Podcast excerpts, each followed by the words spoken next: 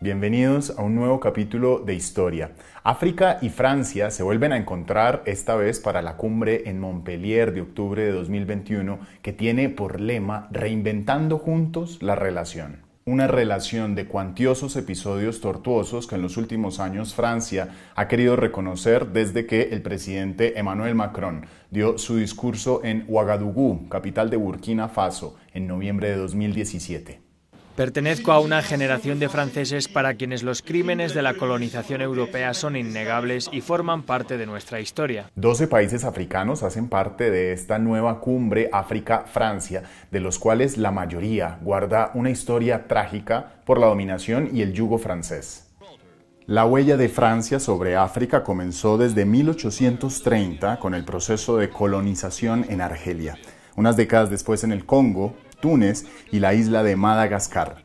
Eran tiempos en que las potencias europeas penetraban el continente africano y se lo repartían como un pastel.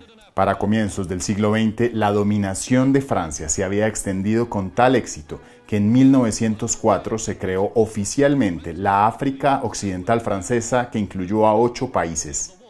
Una campaña que se extendió a la África Ecuatorial Francesa con nuevos territorios colonizados como Gabón, Congo, Chad y la actual República Centroafricana.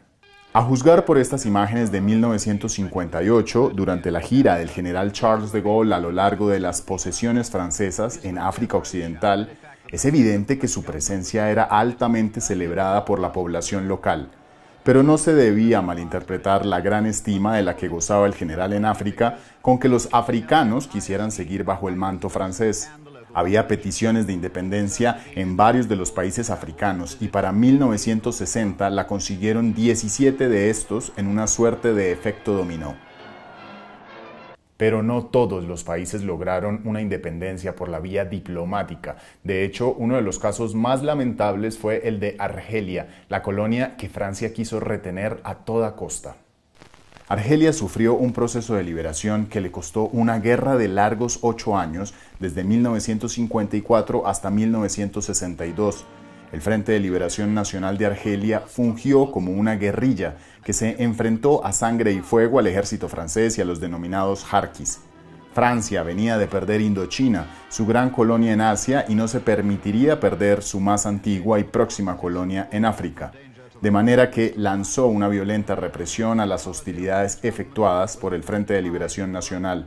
Finalmente, en 1962, con un saldo de 1.5 millones de argelinos muertos y tras un abrumador referendo independentista, se firmaron los acuerdos de Vienne, en los cuales Francia le otorgó a Argelia su derecho soberano de autogobernarse. Pese a la descolonización y al sentimiento de un África libre, continuaron los episodios tortuosos que involucraron a Francia en este continente. Uno de los casos más sonados actualmente es la responsabilidad de Francia en el genocidio de Ruanda. En 1994 y durante 100 días, el gobierno Hutu ejecutó un intento de exterminio de la población Tutsi, en la cual murieron alrededor de 800.000 de ellos. En 2017, el gobierno de Ruanda encargó al bufete de abogados Levi Firestone's Muse, con sede en Washington, un informe donde se concluyó que el gobierno francés pudo prever que se avecinaba un genocidio. Además, se consigna en el informe que los funcionarios franceses armaron, asesoraron, capacitaron, equiparon y protegieron al gobierno de Ruanda sin prestar atención a la destrucción y la muerte de los Tutsis.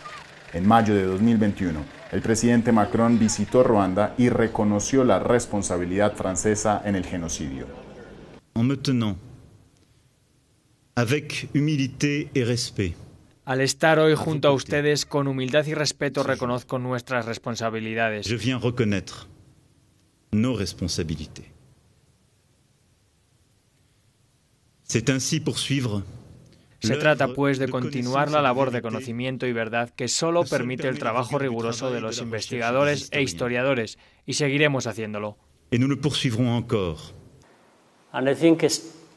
¿Se ha creado un escenario en el que podemos ver una relación mejor y quizás más profunda entre Ruanda y Francia? Otro de los países africanos donde en los últimos años se ha cuestionado la legitimidad de la intervención francesa en sus asuntos internos es Mali.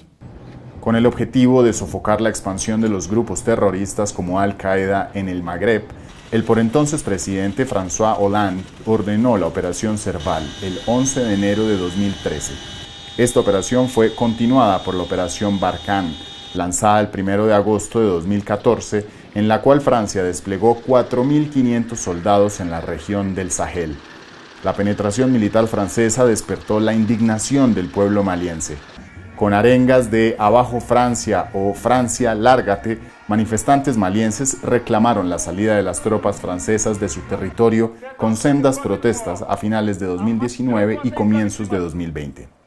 60 años después de haberse independizado de Francia, Mali aún está bajo intervención militar francesa, pese a la promesa de Macron de un recorte progresivo de sus tropas en el Sahel. Como Mali, Ruanda y Argelia, son varios los países africanos que han sufrido profundas heridas por el rol de Francia como potencia imperial, una relación tortuosa que actualmente busca reinventarse. Así terminamos. Soy Andrés Suárez Jaramillo. Gracias por compartir y comentar estas historias que las encuentran en los programas de france24.com.